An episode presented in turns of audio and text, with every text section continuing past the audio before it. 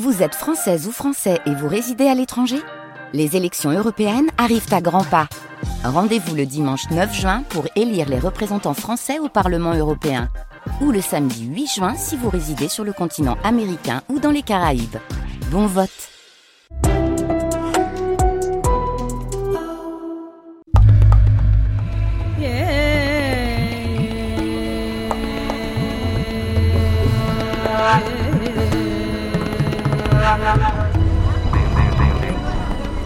Bombay Mix, au cœur de l'Inde moderne.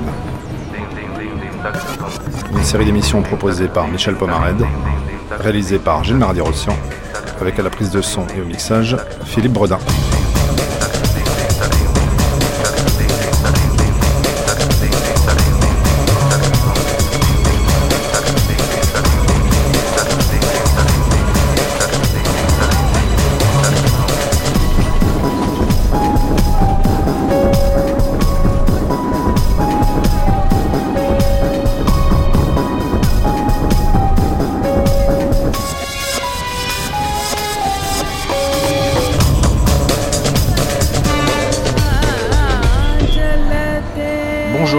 Bienvenue dans le Bombay Mix. Depuis lundi, je vous propose d'explorer la capitale financière de l'Inde, d'analyser les grandes problématiques du pays que l'on retrouve dans ce creuset bouillonnant de 19 millions d'habitants. Gros plan toute la matinée sur l'économie et la circulation de l'argent, argent propre ou argent sale. La richesse a aussi sa déesse dans le panthéon hindou. Donc nous invoquerons ce matin Lakshmi comme le font tous les commerçants de Bombay. À midi jusqu'à midi 30, vous découvrirez le portrait de Delna, une jeune Parsi bien dans sa peau, bien dans sa ville. À 11h, dans le documentaire, vous entendrez parler de l'argent sous toutes ses formes, ou presque. À 10h, le débat vous permettra de tout connaître des forces et des faiblesses de l'économie indienne. Mais tout de suite, place à l'histoire, place à l'archive et à la voix d'un amoureux de l'Inde, l'écrivain Max Olivier Lacan. Il couvre le pays comme journaliste pour le Figaro. À ce titre, il est souvent interviewé dans les années 60 comme grand témoin dans les émissions de radio pour expliquer la société indienne. Je vous propose de le retrouver dans cette petite encyclopédie vivante où il passe du coq à l'âne, ou plutôt du rat à la vache sacrée, puisqu'il commence par nous expliquer à grands traits l'hindouisme.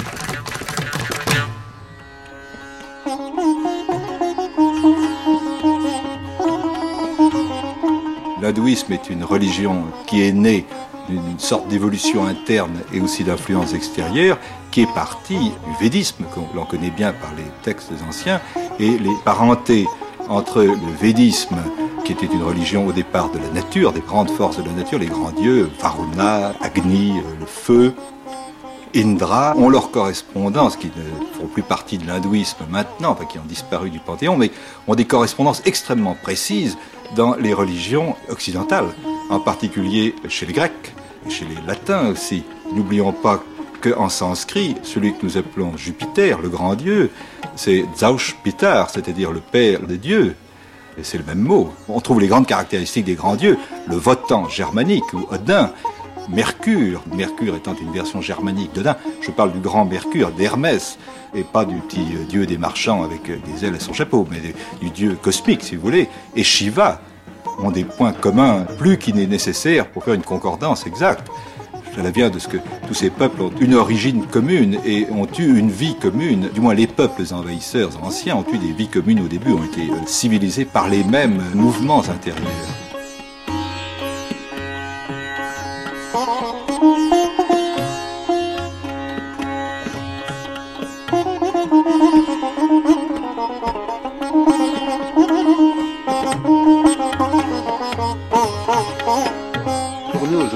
Que l'image religieuse de l'Inde, c'est le yogi. Et oui, c'est le yogi. Et le yogi, c'est un phénomène qui n'est pas tellement indien que ça, puisqu'on le retrouve dans diverses civilisations, des ascètes, si vous voulez, comparables au yogi.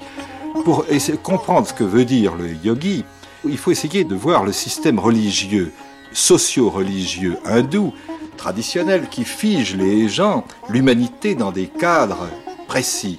N'est-ce pas Le dharma de chaque caste, de chaque sous-caste, oblige, en principe ou obligé, l'homme à suivre tel chemin, à vivre de telle ou telle manière, à se marier d'abord exactement dans une famille précise, à respecter des tabous, à ne pas manger certains légumes, ou à ne pas manger de certains animaux, à ne pas manger de certaines choses, à ne pas faire certains gestes, à ne pas porter certains tissus. Enfin, un système extrêmement compliqué.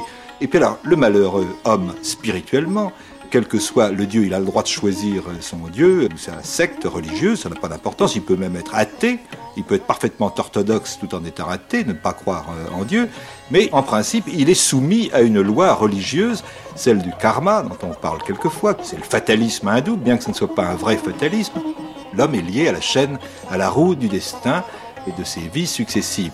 Vous savez que la métampsychose fait partie de la philosophie euh, hindoue, c'en est un élément essentiel, voir que chaque âme est un fragment détaché de l'âme universelle qui est incarné dans un corps, dans un être, animal ou homme, ou plante même, et cette parcelle d'âme universelle passe dans une série de corps humains, subit toutes ces épreuves, avant de faire retour à l'âme universelle, c'est-à-dire à Dieu.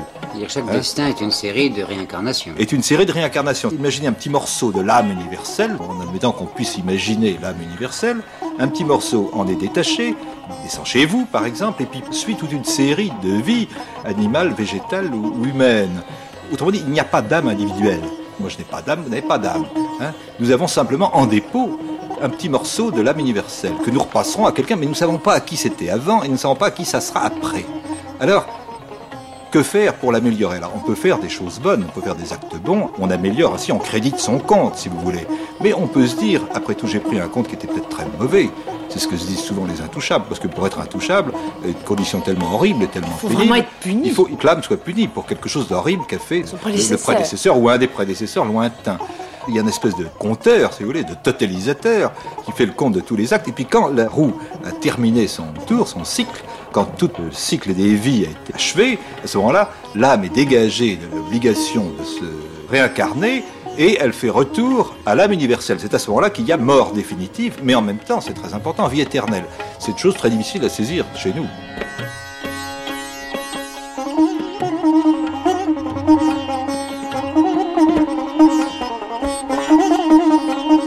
C'est un fardeau. On comprend très bien que beaucoup d'Indiens et d'Hindous soient très tristes parce que la perspective de se réincarner constamment et euh, subir des sorts très misérables sans qu'on puisse rien faire pour changer ce sort est horrible. D'où le yogi. Le yogi, c'est un personnage qui réussit, lui, à entrer directement en contact avec l'âme universelle en court-circuitant, si vous voulez, le karma, en prenant des raccourcis.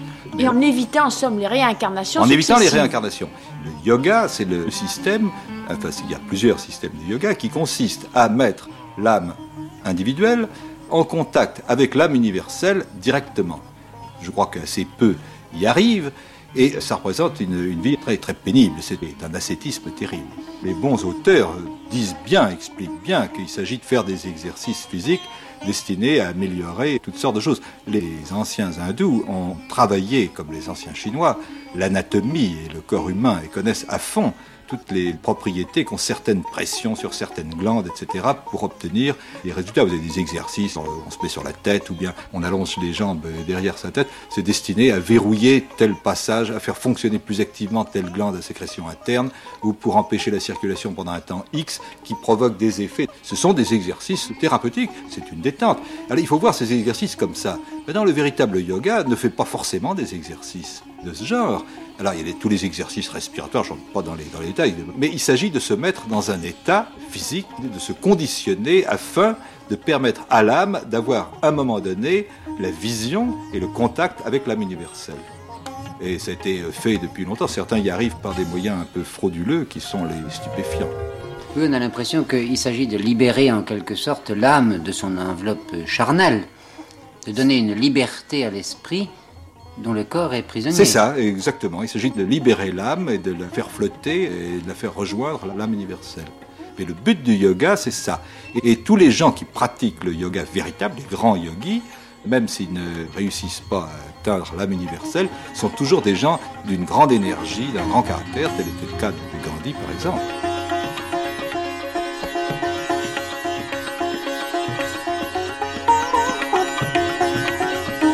L'âme universelle, c'est le principe de tout, qui se manifeste par trois forces, hein, la positive, la négative et l'équilibrante, et qui chacune sont figurées par les dieux principaux. Euh, Shiva, qui est le dieu de la destruction, Brahma, le dieu de la création, et Vishnu, le, conciliateur universel. Mais en même temps, ces trois dieux, quand ils sont rassemblés, quand l'équilibre est réalisé, c'est Brahm c'est-à-dire l'équilibre, hein, l'âme universelle. Mais alors, on arrive à de telles nuances de pensée qu'on nous apprend que Shiva, Shiva c'est le dieu de la destruction en principe, mais c'est aussi le plus créateur des dieux. Parce que Shiva, disent les hindous, quand Shiva cesse de détruire, il crée.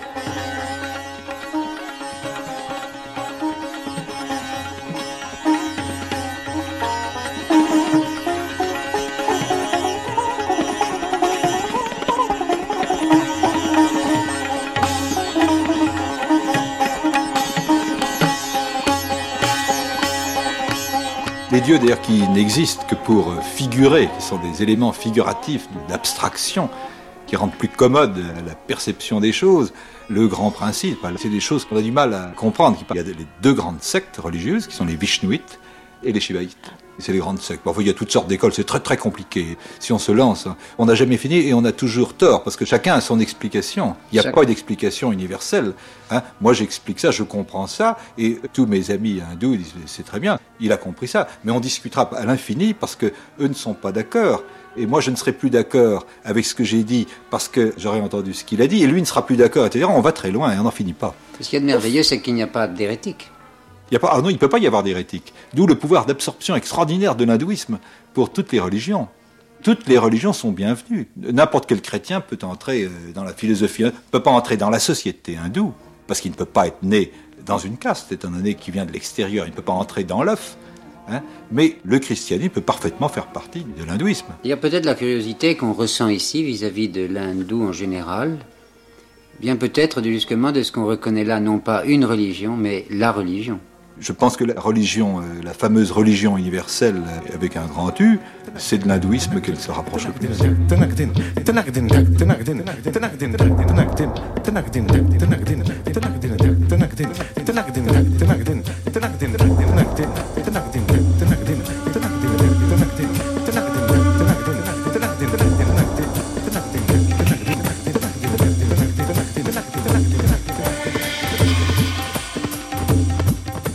Crois, Max-Olivier Lacan, que l'unité indienne n'est pas facilitée par la multiplicité des langues.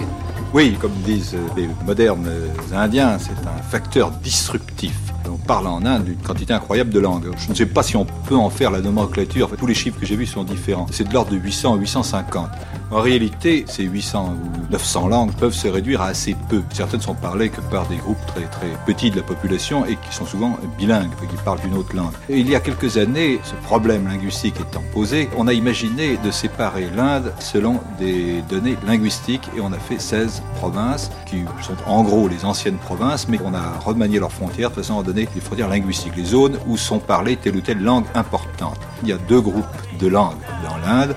Il y a les langues du Nord, qui sont les plus parlées, qui sont des langues indo-européennes, proches de nos langues d'Europe, avec des points communs, et les langues du Sud, qui se rapprochent des langues malayo-polynésiennes.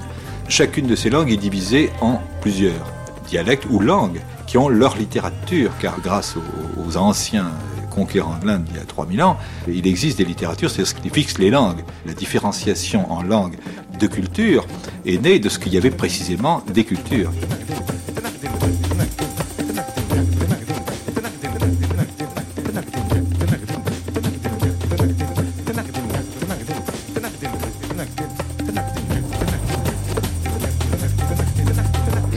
De fait pour créer une langue officielle Pour créer, non, pour aménager, si vous voulez. Il y avait une langue, et la langue la plus parlée du nord de l'Inde, ce qu'on appelle les dialectes hindi, notamment le hindustani, si vous voulez, qui était l'ourdou. Ourdou, c'est un mot persan ou turc qui veut dire l'armée, la horde, nous avons le mot en français, qui était la langue des conquérants persans, des moghols. Et c'est une espèce de langue de hindi persianisée et écrit en caractère persan. Cet ourdou, avec quelques différences et un vocabulaire un peu plus sanscritique, s'appelait le hindustani et c'est assez curieux cette différence confessionnelle, si vous voulez. L'ourdou s'écrit, c'est la langue officielle du Pakistan maintenant, la langue nationale plutôt du Pakistan qui a gardé l'anglais comme langue euh, officielle. De droite à gauche, c'est les caractères persans, c'est-à-dire arabes légèrement modifiés pour les sons différents.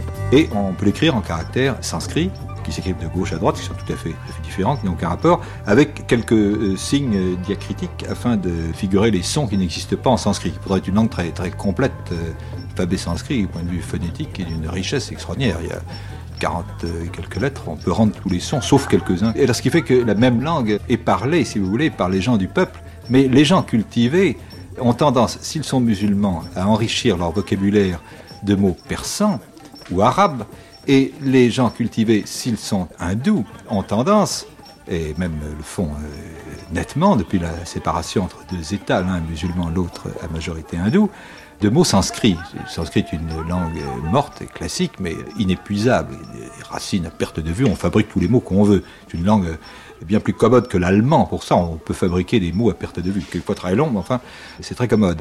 Et alors, on assiste à une différenciation linguistique. C'est un problème très intéressant, très passionnant. De voir que pour des raisons confessionnelles, la langue euh, qui est la même quand elle est parlée à l'échelon des gens euh, peu cultivés, c'est exactement la même langue, devient très différente et que les deux domestiques peuvent se comprendre parfaitement, mais leurs patrons, s'ils sont l'un musulman et l'autre hindou, chacun orthodoxe dans son sens et nationaliste dans son sens, peuvent arriver, en parlant la même langue, à ne pas se comprendre du tout. Et retournent à d'autres sources qui sont différentes.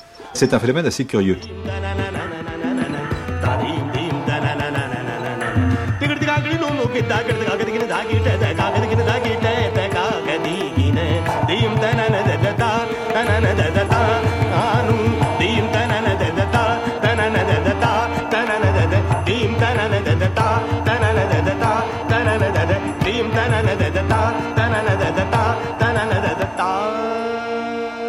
Mais le phénomène linguistique en Inde est utilisé beaucoup politiquement. Ainsi, les luttes du Sud, les gens du Nord, que ce soit les gens de l'Ouest de Bombay, les, par le Gujarati ou le Marath, ou les gens ou les Bengalis, apprennent le hindi très facilement. Si vous voulez, c'est un peu, euh, je sais pas, je me ferais peut-être tirer les oreilles par un Bengali s'il m'entendait, mais c'est un peu comme pour un Français l'espagnol ou l'italien. Ça ne présente pas de difficultés euh, graves. Mais les langues du Sud sont tout à fait différentes. Et les gens du Sud disent, nous ne voulons pas le hindi, langue officielle, nous ne voulons pas apprendre le hindi, parce que le hindi est une langue qui n'est pas une langue, nous préférons apprendre l'anglais, qui est à peu près aussi difficile pour nous à apprendre que le hindi, mais qui nous ouvre des horizons beaucoup plus grands que votre hindi. C'est la raison invoquée qui n'est pas mauvaise. Mais à mon avis, le problème des langues en Inde, c'est un peu un faux problème. Ou du moins, c'est un problème qui pourrait être résolu, c'est pas du tout un problème majeur.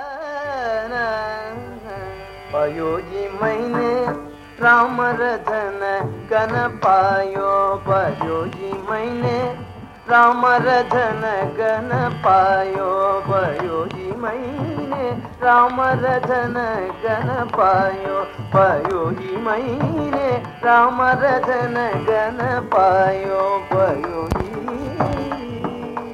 La foule qui ne cesse de s'écouler comme un fleuve et à laquelle se mêlent les bêtes vénérées ne va-t-elle pas croissant à un rythme accéléré? Alors comment la nourrir? L'obstacle numéro un n'est-il pas justement cette vénération à l'égard des animaux, eux-mêmes parcelles de l'âme universelle, de l'Atman? Ne dit-on pas justement que des monastères, des ashrams sont édifiés pour les animaux? Il existe même en Inde des ashrams pour vaches.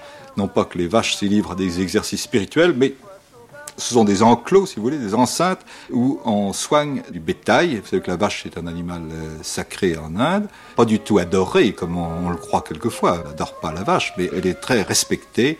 Pour quelle raison On n'en sait rien exactement. Enfin, il y a probablement des raisons historiques. Une épisodie dans un temps lointain qui a fait que le législateur religieux a dit que la vache était sacrée pour pas que Pour on protéger massacre. sans doute le Ou bien bétail. les peuples pasteurs indo-européens vivaient de leur bétail et se réservaient, eux, le droit de tuer leur bétail et de le manger et l'interdisaient aux gens dont ils faisaient la conquête. C'est possible. Enfin, il y a toutes sortes d'hypothèses. Et puis aussi, il y a un fait, c'est que beaucoup d'hindous sont végétariens parce que, à l'origine, la viande dans les pays très chauds tourne très vite, comme on dit, et elle n'est pas très bonne, et il est préférable de ne pas en manger. Dans le nord de l'Inde, on mange la viande. Oui, mais les animaux en général sont tout de même sacrés. Dans les castes supérieures et dans certaines populations, et qui sont très nombreuses, on tue le moins possible. Pour une raison religieuse, sans aucun doute, étant donné que chaque être vivant contient une parcelle de l'âme universelle, on commet un crime.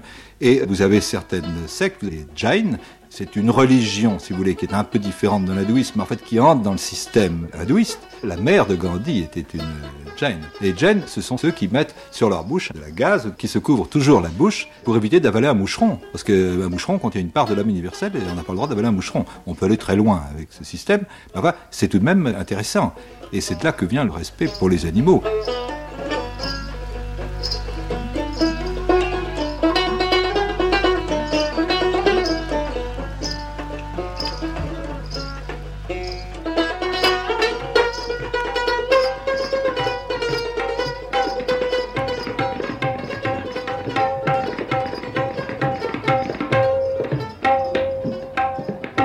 Il y a aussi des superstitions locales dans beaucoup d'endroits de l'Inde, on ne tue pas les singes. Et alors là, ça devient mythologique. J'ai entendu parler bien sûr de la Ramayana, le singe Hanuman. C'était le général des singes. On pense d'ailleurs que cette histoire de Ramayana raconte la conquête de Ceylan par euh, Rama, aidé de populations locales primitives assimilées par les conquérants à des singes. On pense que c'est ça. Mais il n'en reste pas moins que dans tout le nord de l'Inde, on ne tue pas les singes et que c'est parfois une plaie.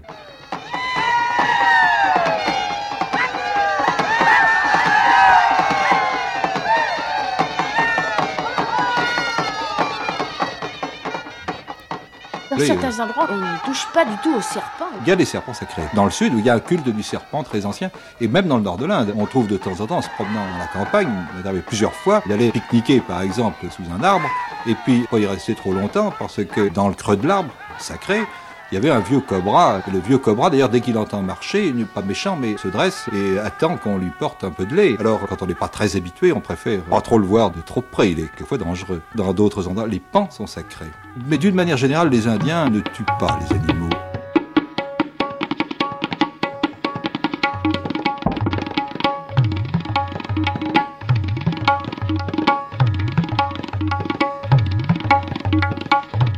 Journaliste Max-Olivier Lacan dans une archive des années 60 sur les différents aspects de la vie spirituelle et historique de l'Inde.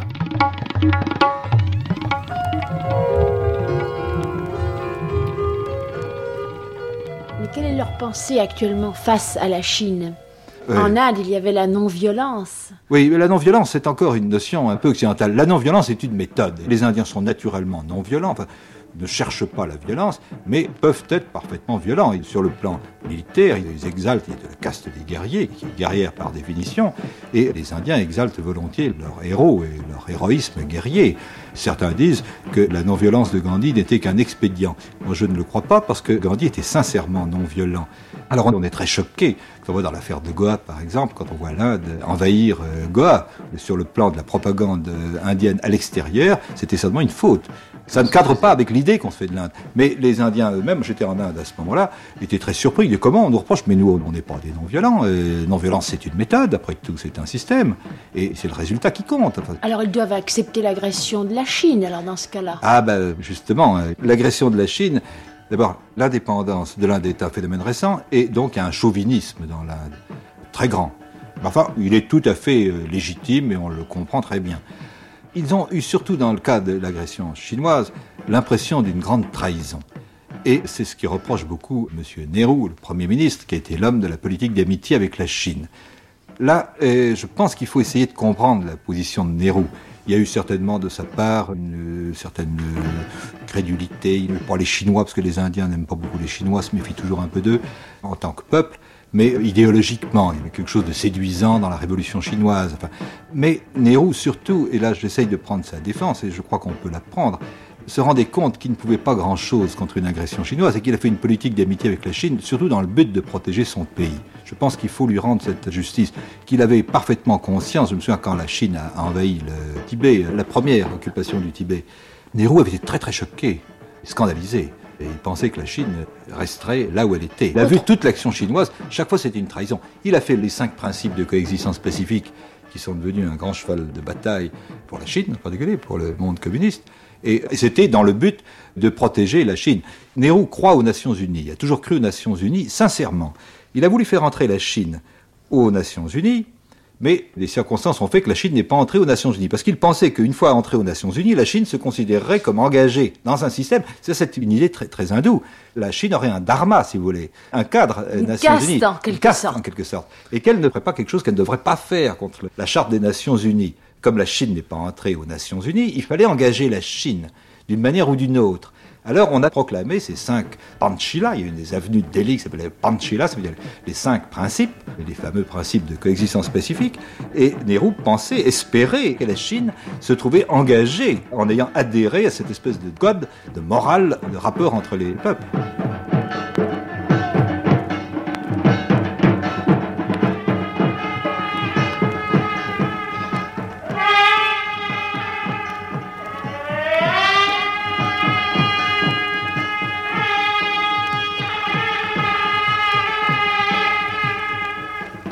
D'autre part, tous ces territoires que les Chinois revendiquent appartenaient à l'Empire chinois autrefois. Oui, là, c'est une histoire qui est extrêmement euh, compliquée et difficile. Les Chinois ont eu tort d'attaquer, mais les Indiens ont des torts aussi dans cette histoire. Les Anglais avaient une politique très insulaire, c'était le principe de l'isolement. Leur grand ennemi, d'ailleurs, à l'époque, ce n'était pas la Chine. Les Anglais, l'ennemi potentiel, c'était la Russie. L'Angleterre avait toute une série d'États tampons. Il y avait les Himalayas, qui étaient une belle barrière, et le Tibet. Le Tibet qui était un pays interdit, surtout parce que les Anglais y veillaient.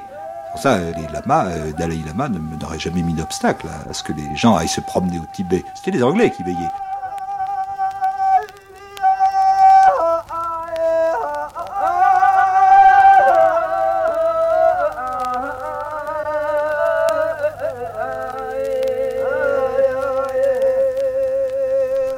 Les Anglais surveillaient, avaient une espèce de no man's land, le Tibet, les États qui bordent le nord de la frontière de l'Inde, et dans bien des endroits, la frontière n'était pas délimitée. Je possède des cartes chez moi que j'ai trouvées en Inde, des cartes qui datent de la Première Guerre mondiale ou de 1920, et des cartes qui donnent tout à fait raison à la Chine. Il n'y a pas de doute. Mais les Anglais appelaient ça frontière non délimitée, ils appelaient ça frontier track ou zone frontière, si vous voulez. N'y mettaient pas de poste militaire, mais simplement ils entretenaient, comme au Tibet, entretenaient avec quelques agents qui faisaient des rapports politiques et qui surveillaient étroitement toutes ces régions-là, mais les frontières commençaient ailleurs. C'était une espèce de zone tampon. Les Indiens, nés à l'indépendance, ont tout de suite voulu marquer leurs frontières. Et ils ont pris les cartes où c'est allé le plus loin ils sont allés marquer leurs frontières que les Chinois leur contestent maintenant, que les Chinois n'ont pas occupé pendant euh, des années et des années. L'empire chinois, euh, son déclin euh, date d'il y a déjà longtemps, et cet empire avait complètement abandonné toutes ces terres, tous ces droits, qui ne sont d'ailleurs pas d'un grand intérêt matériel. Alors il y a eu un repli de la Chine, l'Angleterre a su jouer entre ça, et les Indiens ont occupé comme si c'était à eux, alors qu'en réalité, il y a doute. Il y a des discussions à perte de vue là-dessus, des textes juridiques, et sans aucun doute, tout le monde a tort et tout le monde a raison, comme dans la plupart des problèmes. Quels sont les problèmes fondamentaux auxquels les Indiens se sont trouvés aux prises au moment où ils ont accédé à l'indépendance? Bah, ils se sont trouvés aux prises avec des problèmes terribles que la lutte pour l'indépendance effaçait un petit peu, car c'est une tendance qu'ont tous les peuples, nous l'avons eu nous quand nous étions occupés, penser qu'une fois l'occupant parti, tout se réglera comme par miracle et que tout ira bien. Bon, il y a un gros progrès de fait, mais ça n'empêche pas que les problèmes restent. Or, le problème de l'Inde, son problème de base, qui dépasse tous les autres, qui les dépasse tellement qu'il crève les yeux, c'est celui de nourrir une masse aussi nombreuse et à population qui augmente aussi vite. Et la population de l'Inde est énorme. Elle n'augmente pas tellement vite. L'Inde n'est pas champion, si vous voulez. Rappelons ici un peu la population de l'Inde. On a des chiffres assez précis car les Anglais ont fait le recensement depuis près d'un siècle, depuis 90 ans, tous les 10 ans. Et on a des données démographiques qui sont assez précises et qui sont intéressantes. Le dernier recensement a eu lieu en mars 61. Les résultats ont été connus dans le courant de l'année la population au 1er mars 61 était de 438 millions d'habitants. Ce qui représentait un gain sur 1951. 1951, un gain de 77 millions. Le plan d'organisation indien, le plan quinquennal, c'est le, troisième, qui vient d'entrer en vigueur, en 61 précisément, avait calculé une augmentation moins importante de l'ordre de, je crois, 50, de millions, millions. Et alors, cette différence d'une trentaine de millions rend beaucoup plus difficile l'application du plan. D'autant plus que d'autres choses euh, s'opposent, en particulier ces conditions euh, socio-religieuses dont nous parlions tout à l'heure, rendent plus difficile une modernisation, par exemple, de l'agriculture, la séparation en casse, et puis là, les coutumes locales qui sont très difficiles. Il faudrait faire toute une préparation psychologique. Alors l'Inde s'est lancée dans une campagne pour la lutte contre la natalité, le contrôle des naissances. Ça a commencé euh, dès l'indépendance, d'ailleurs. Il y a eu des campagnes qui ont commencé un an ou deux après, ou trois ans. Et euh, ces campagnes n'ont pas donné euh, de résultats, la preuve.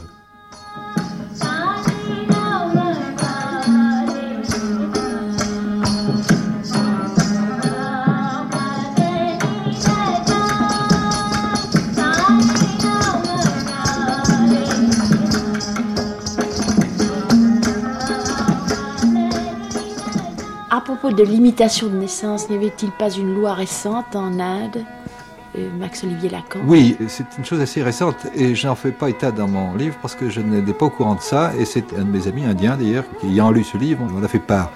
Je mentionnais que le jeûne et l'abstinence étaient considérés par les Indiens comme une chose tout à fait normale et ne les surprenait pas et que Gandhi, pour la limitation des naissances, prêchait simplement l'abstinence comme il prêchait pour résoudre le problème de la faim, le jeûne, tout simplement. On jeûne, si chaque Indien jeûnait 15 jours par an, ou 8 jours, ou 3 semaines, je ne sais pas, on n'aurait plus besoin d'importer du grain, donc de perdre des devises. Et de même, pour avoir moins de naissances, eh bien, les couples, les ménages, donc à s'abstenir et vivre comme frères et sœurs ce qui ne surprend pas tellement en Inde. Et une loi a été proposée, je ne crois pas qu'elle ait été acceptée, mais qui avait émis l'idée d'un projet de loi selon lequel les mariages seraient interdits pendant 5 ans. Simplement, pour pas qu'il y ait de naissance pendant 5 ans. En Inde, c'est une chose qui aurait pu passer, qui aurait été admise certainement par des couches importantes de la population. Peut-être pas à la campagne. Parce qu'il n'y a pas de service militaire. Non, il n'y a pas de service militaire. Mais il y a une armée. En réalité, ce qui est difficile, c'est d'arriver à persuader les gens, non pas tellement de les persuader, mais de les atteindre, de les toucher. C'est un problème auquel on ne pense pas. Il n'y a qu'à faire une propagande par la radio, par la télévision et par la presse. Et ils n'ont pas de radio et pas de télévision. La radio et télévision, mais elle touche une partie infime de la population. et elle touche la partie de la population, précisément, celle des villes, qui d'elles-mêmes étant donné les nécessités économiques, pratique le contrôle des naissances. Dans les familles de la petite bourgeoisie ou de la moyenne bourgeoisie urbaine, qui est très nombreuse, des petits employés, eh bien, les familles sont de deux ou trois enfants, sont tout à fait normales, tout à fait raisonnables. Mais c'est à la campagne où on ne peut pas toucher les gens. Les journaux euh, ou les tracts, ben, les gens ne peuvent pas lire savent pas lire. Il y a, euh, je ne sais plus quel est le chiffre exact. Au dernier recensement, je crois qu'il y avait 76 et quelque chose d'illettrés. 83 Ce qui représente d'ailleurs depuis 15 ans, depuis l'indépendance, un énorme progrès. Mais quand même, c'est même euh, une masse énorme de la population qu'on ne peut pas toucher par la voie écrite, qu'il faut toucher par la radio. Or, il n'y a pas l'électricité. Vous direz qu'avec le transistor. Ils n'ont euh, pas l'argent pour acheter le transistor. Mais ils n'ont pas d'argent. Alors, il y a des postes, des unités radio qui se promènent euh, ici et là. Il y a des postes collectifs, mais il y a énormément de villages qui n'en ont pas. Et il faudrait que les propagandistes puissent accéder, mais il n'y a pas de route pour y aller. Alors tout ça se fait petit à petit, bien sûr, ça aboutira, mais, mais c'est très long, et c'est très long, et c'est très long. Et pendant ce temps, en 10 ans, en 15 ans, en 20 ans, à 75 ou 80 millions, et ça va de plus en plus vite parce que la base étant de plus en plus large. La reproduction est de plus, en plus grande. Alors, c'est un problème.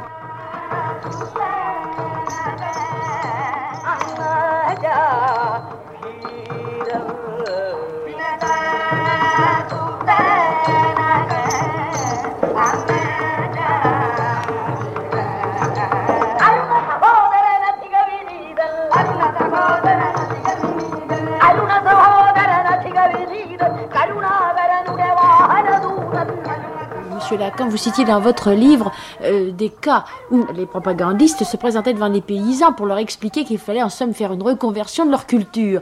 Et ils se sont trouvés devant les problèmes absolument. Ah oui, des, problèmes extraordinaires euh, qui nous paraissent stupides ici mais qui ne le sont pas. On sait très bien que chez nous, on respecte certaines règles, on ne fait pas telle chose parce que le grand-père faisait comme ça. Mais là, là c'est ordonné par la religion. Telle caste ne fait pas telle chose. Je crois que je raconte l'histoire qui n'existe pas chez nous. Il y a dans le Rajputana, dans le Rajasthan plutôt, dans l'ouest de l'Inde, toute une vaste région qui appartient, euh, avec des droits tout à fait imprescriptibles, à des charmeurs de serpents, une communauté de charmeurs de serpents qui élèvent des serpents, qui n'ont pas le droit de vivre sous un toit et qui passent toute leur vie à errer sur les routes et qui se rassemblent de temps en temps là. Eh bien, euh, il y avait un barrage qui était fait pas très loin de là, qui irriguait cette zone de jungle, un culte, mais il faudrait de l'argent pour exproprier les charmeurs de serpents, et il n'y en a pas.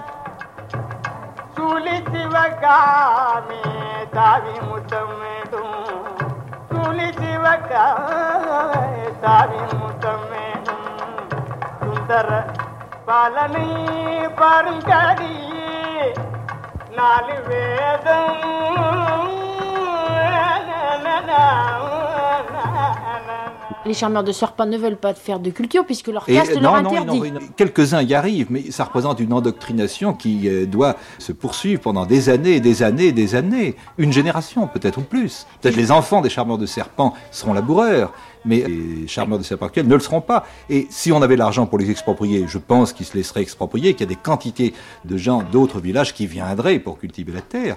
Et une question capitale aussi, c'est que ces plans sont calculés, sont faits selon une donnée philosophique tout à fait matérialiste, nos plans occidentaux, à savoir que le moteur du progrès humain, c'est le désir d'un profit plus grand et d'une vie meilleure. Or, dans l'Inde, c'est pas ça. Évidemment, le paysan à qui on propose une vie meilleure, il acceptera tout de suite, il sera ravi. Mais il y a des motifs plus forts cette perspective de vie meilleure. L'agriculture, par exemple, est sous-développée parce que le paysan n'a pas les capitaux qui lui permettent de mettre la terre en valeur, d'avoir les engrais, les machines qui permettront de mettre sa euh, terre en valeur. Prêtons-lui l'argent et apprenons-lui comment il faut faire. L'agriculture se développera et la pompe sera amorcée et tout le système expansif commencera de fonctionner. Or, si le paysan, et c'est le cas dans bien des cas de l'Inde, refuse de faire ça parce qu'il a des forces plus grande que celle qui le pousse à gagner davantage d'argent, tout le système est compromis. Et c'est très important parce qu'on ne peut pas changer l'esprit des gens comme ça. Est-ce que c'est ce qui vous amène à donner à votre livre ce titre d'impasse indienne?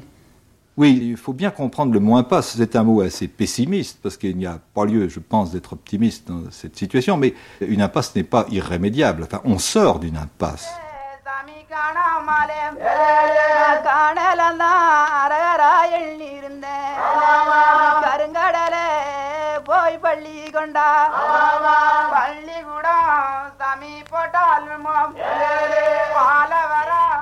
Max Olivier Lacan, avez-vous le sentiment que les universités indiennes offrent un peu l'image, ou du moins le ferment de l'avenir? Sans aucun doute. Peut-être plus que partout. Car il existe chez les Indiens, et surtout depuis l'indépendance, un désir euh, d'apprendre qui est extrêmement net, et même d'apprendre non seulement utilitairement, mais même d'apprendre pour rien. Vous avez les universités officielles, les universités privées, et vous avez toute une série d'organisations privées, des fondations pour la restauration de la culture hindoue, vous en avez pour l'adaptation des méthodes modernes à la culture hindoue ou de la culture hindoue aux méthodes modernes, comme on veut. Je parle comme un Indien, c'est-à-dire on prend la cause et les faits, et qui sont très suivis. À Bombay, par exemple, il existe une organisation qui euh, publie beaucoup de choses et qui fait des cours du jour pour les jeunes et des cours du soir qui sont suivis par des quantités de gens, jeunes et moins jeunes, des vieux messieurs, de commerçants qui ne craignent pas d'aller se mettre sur les bancs de l'école pour apprendre le sanskrit ou l'électronique. Est-ce que le gouvernement a fait un effort de démocratisation pour les écoles supérieures? Oui, c'est cher toujours, mais le gouvernement fait un effort énorme dans la lutte contre l'analphabétisme. Les résultats, quand on voit les chiffres, paraissent faibles, mais il faut songer à la masse énorme de population que ça représente.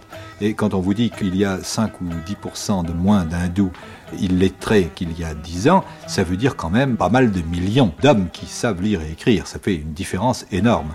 Et il faut voir ça à une échelle un petit peu différente de la nôtre. Les universités indiennes sont conçus sur le plan des universités britanniques comme les campus C'est le système anglais tout à fait. D'ailleurs, il existe pas mal de professeurs anglais encore dans certaines universités et les Indiens ont été très marqués par l'Angleterre, notamment dans le domaine de l'enseignement. Tout leur système est anglais, purement anglais même. Sauf les universités particulières, hindoues, classiques ou musulmanes, comme celle de Hyderabad, qui était financé par l'ancien souverain de, de le fameux Nizam, l'homme le plus riche du monde. Il fait une très belle université, qui ressemble plutôt un peu à une université américaine comme genre.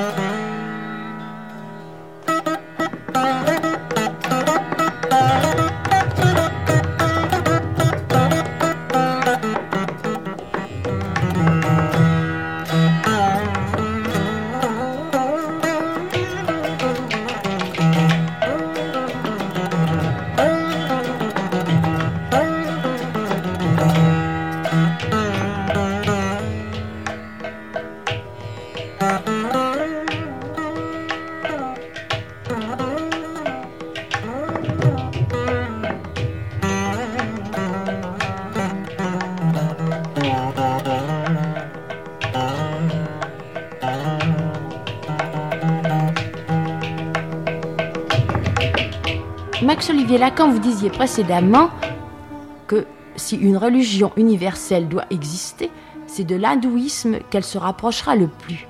Mais quels sont les rouages de la mentalité indienne, toute empreinte de religiosité, si nous les comparons aux nôtres? Les Indiens sont généralement très agiles d'esprit et souvent très intelligents. Il y a de très très beaux cerveaux. Et on s'étonne qu'ils ne soient pas réalisateurs. Et ils ne sont pas réalisateurs parce que formation de leur philosophie, de leur religion, leur éducation, leur conception des choses, même quand ils ont été formés à l'occidental, fait qu'ils saisissent à la fois tous les aspects d'un problème. Ils ne sont pas euclidiens, si vous voulez. Ils se rendent compte que la géométrie, c'est peut-être utile, mais que c'est pas vrai. Alors euh, les Indiens vous parlent, vous disent volontiers, c'est un de leurs exemples. Mais comment pouvez-vous dire, vous, que quelque chose est vrai et quelque chose est faux, alors qu'il y a toutes sortes de vérités intermédiaires? Comment pouvez-vous différencier le noir du blanc? C'est la même chose, le noir et le blanc. Et c'est la même chose parce que euh, qui peut dire le moment où le noir cesse d'être noir en passant par tous les gris pour devenir blanc et le moment où le blanc cesse d'être blanc pour devenir noir? C'est impossible.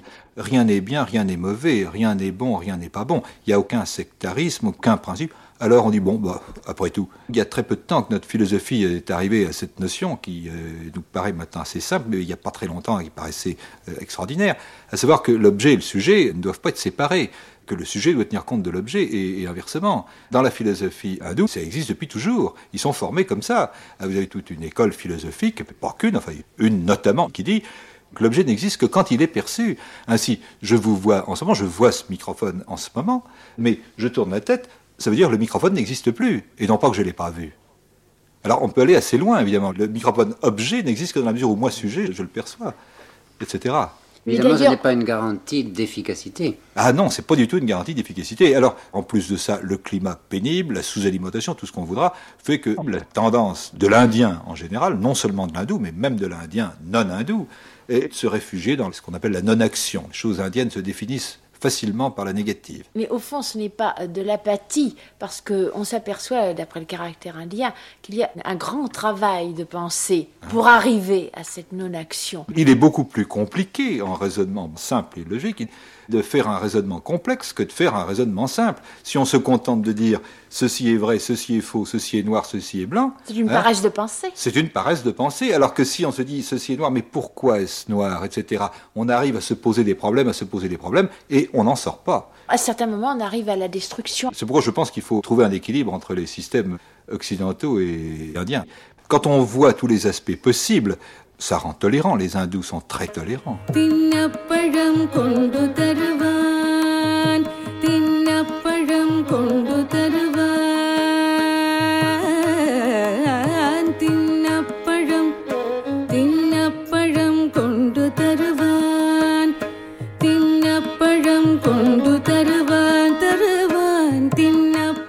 Quelle est la condition de la femme?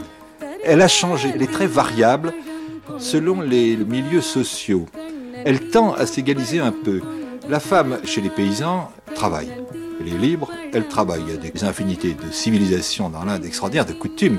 Vous avez une partie de l'Inde, dans la côte du Malabar notamment, vous avez des tribus, des castes, dont certaines sont très importantes, celle de Krishna Menon notamment, la caste des Nayars, où survit un système matriarcal. C'est-à-dire que ce sont les femmes qui dirigent la société. La société est matrilinéaire.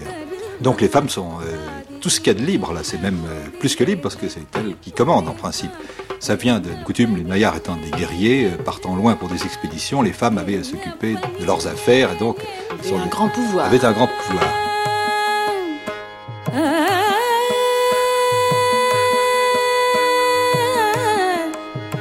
Dans d'autres endroits, les femmes sont tout à fait tenues à l'écart et l'influence de l'islam a joué beaucoup. En particulier, l'islam tel qu'il était appliqué dans l'Inde était très strict à ce sujet-là et régnait ce qu'on appelle là-bas le porda, ça veut dire le rideau. Le rideau, le porda, où les femmes étaient absolument enfermées et ne voyaient personne que les hommes de leur famille, leurs proches. Et la coutume en est restée en Inde, car il semble, d'après les anciennes coutumes indiennes, que la femme était assez libre dans certains cas les familles de bourgeoisie moyenne, en général, sont les plus conservatrices. Les familles de l'aristocratie sont plus, euh, plus anglicisées. Et celles du peuple respectent les coutumes quand c'est possible. Quand c'est pas possible, on ne les respecte pas. Quand il y a besoin de travailler au champ, eh bien, on travaille au champ.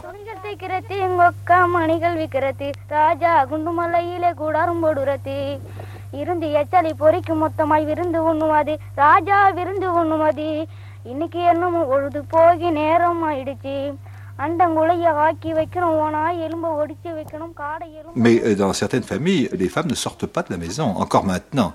Ça devient de plus en plus rare. À Delhi, ça devient assez exceptionnel. Mais j'étais frappé d'ailleurs la dernière fois que j'étais en Inde, l'avant-dernière fois plutôt, il y a deux ans, j'ai fait la connaissance d'épouses ou de sœurs de garçons que je connaissais depuis très longtemps et avec qui j'ai vécu, enfin avec les garçons, pas avec les filles, et qui n'avaient jamais montré l'élément féminin de leur famille. Je suis allé chez eux souvent, j'ai même habité chez un ami, je n'ai jamais vu que, absolument par hasard, parce qu'elle passait derrière, on tirait des rideaux pour pas qu'on voit les femmes, on ne les voyait pas. Eh bien, il y a deux ans, j'ai été chez ce même ami, j'ai fait la connaissance de sa femme, et de sa sœur, et de plusieurs femmes, à visage découvert, comme on ne se cache pas le visage d'ailleurs, mais j'étais très surpris. C'est-à-dire qu'aujourd'hui, l'évolution conduit quand même partout Ah oui, vers oui. une émancipation. Sans aucun doute, dans l'Inde, l'émancipation de la femme est vraiment, vraiment une chose en, en marche, tout à fait. Et évidemment, il y a des traditions, il y a des coutumes, il y a des milieux où c'est plus difficile, des familles plus conservatrices que d'autres. Mais enfin, évidemment, c'est pas comme ici. Il y a relativement peu de femmes qui travaillent, même dans les magasins, sauf dans les grandes villes et encore. Une femme euh, travaillant euh, dans un magasin, c'est assez rare. Et pendant très longtemps, euh, les seules femmes qui travaillaient, c'était des anglo-indiennes ou des chrétiennes. La femme est tout de même beaucoup plus libre qu'elle n'était. Elle n'est pas comme chez nous, bien entendu, mais enfin, elle est, disons, comme elle pouvait l'être chez nous dans la moyenne bourgeoisie il y a un siècle.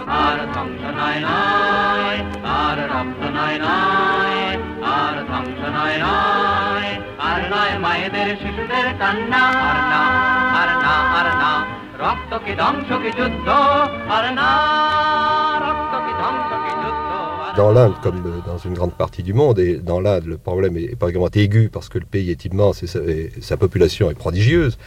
Le problème euh, numéro un, c'est de, de- non seulement de combattre la misère, mais de faire vivre, de nourrir à peu près, pas trop mal, euh, la majorité de la, de la population. Bouche à nourrir, mais le problème est très différent d'une autre. On ne se nourrit pas de la même façon qu'ici. La base de la nourriture, euh, c'est euh, dans certaines provinces où l'on cultive le blé, c'est la farine, que l'on consomme non pas sous forme de pain, mais sous forme de, galettes de, différentes formes, en particulier les petites galettes qu'on appelle les chapatis, et dans les autres provinces, le riz. Beaucoup d'hindous sont végétariens dans les hautes castes, brahmines notamment, ou de- des marchands, pour des raisons religieuses, et dans, les, dans le peuple, et dans les basses castes ou dans les castes médiocres de paysans, et dans le peuple pour des raisons de- de- d'économie, tout simplement. Les gens mangeraient de la viande ou du poisson s'ils le pouvaient, mais ils ne pe- peuvent pas toujours. Et j'ai oublié le nombre de calories que reçoit, que mange, que consomme chaque Indien en moyenne par jour, mais euh, il est très bas. Je crois qu'il ne doit pas dépasser 1500. Vous me direz qu'il fait chaud euh, la plus grande partie de l'année dans l'Inde et que la constitution des Indiens n'est peut-être pas la même que la nôtre et que la, la base de 2500 calories qui est admise pour les peuples de l'Occident n'est pas forcément euh, la bonne pour euh, les, gens de l'Inde, mais il n'en demeure pas moins que euh, quiconque, même euh, sans du tout chercher à observer, même quelqu'un le moins observateur, est obligé de constater que les Indiens sont d'une maigreur extraordinaire et qu'une foule indienne, par exemple, est d'un manque de densité comparé à une foule euh, européenne ou, ou chinoise, euh, d'un manque de densité incroyable. Donc double problème, la faim, la nourriture et de l'autre côté la surpopulation. Quelles sont les solutions? C'est difficile à dire. La solution serait d'équilibrer la démographie et la, production alimentaire ou la production industrielle qui donnerait les moyens d'acheter euh, de- des céréales, par exemple, euh, à l'extérieur. Or, euh, l'équilibre est très difficile à maintenir et il on peut dire qu'il n'est pas maintenu, car dans cette course entre la production et la, démographie, jusqu'à maintenant, la démographie a toujours été gagnante, et de loin. Ce qui fait qu'il y a divers remèdes, évidemment, à ça. Il y en a un que je citerai pour mémoire, il est intéressant, il est typiquement indien, et euh, il peut surprendre, il surprend énormément chez nous, il paraît incroyable. C'est que euh, Gandhi avait préconisé, si euh, chaque Indien jeûnait un jour par semaine, ou un jour par mois, ou un jour tous les trois mois, ou, etc., le déficit alimentaire se trouverait réduit d'autant. Ça nous paraît bizarre, étrange, et à mon avis, c'est euh, une solution euh, religieuse, mais c'est pas du tout une solution euh, vraie, pas une solution bonne. Et sur le plan de la production Alors, sur le plan de la production, si, de grandes choses ont été faites, mais euh, l'Inde euh, possède une terre qui est, qui est peuplée depuis très longtemps par trop de gens, et la terre est assez usée, ce qui fait qu'on obtient des résultats grâce aux méthodes de culture moderne. On met en valeur un certain nombre de, terres qui n'ont jamais pu l'être jusqu'à maintenant par l'irrigation, mais on se heurte à toutes sortes de tabous, toutes sortes d'interdits religieux euh, qui rendent les problèmes de, développement extrêmement difficiles. Mais néanmoins, des résultats euh, très substantiels ont été obtenus. Malheureusement, euh, alors qu'on augmente, disons, de, 5, la population augmente de 10 ou de 15. Donc le problème de la natalité est posé. Donc le problème de la natalité est posé. Il s'agirait de faire, de réaliser comme au Japon, une limitation des naissances qui soit effective. Or, en Inde, jusqu'à présent, on n'est pas arrivé à grand-chose. On a fait des, tournées de propagande, on a essayé d'indiquer aux gens euh, comment il fallait faire pour limiter les naissances. La religion, l'hindouisme ne s'oppose pas à la limitation des naissances, à condition que la suppression de la vie ait lieu avant la conception. Car il ne s'agit pas de, tuer euh, ce qui pourrait devenir euh, un être humain. Les résultats sont jusqu'à présent assez, assez médiocres. Alors, en conclusion, pour cela, que peut-on dire? Alors, le nouveau plan prévoit un budget, un poste très important consacré à l'institution de cliniques anticonceptionnelles et la méthode qui est préconisée et qui semble devoir être appliquée surtout est celle de la stérilisation des hommes après trois enfants. On, donne, on offre une prime euh, de 30 roupies, c'est-à-dire environ, euh, même à peu près exactement au taux officiel, de 30 francs d'aujourd'hui, euh, à quiconque se fait stériliser. cette somme paraît absolument ridiculement basse, mais pour pour l'immense majorité des paysans indiens, c'est une somme considérable. Beaucoup n'ont jamais vu 30 roupies d'un coup.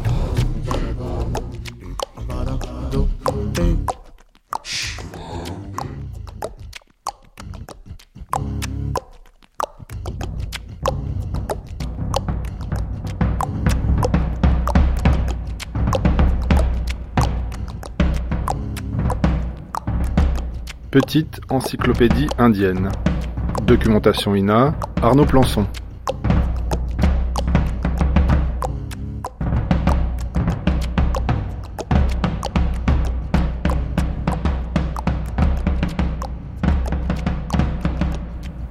Restez avec nous, dans un instant le bon mix continue avec notre débat Économie, le défi indien.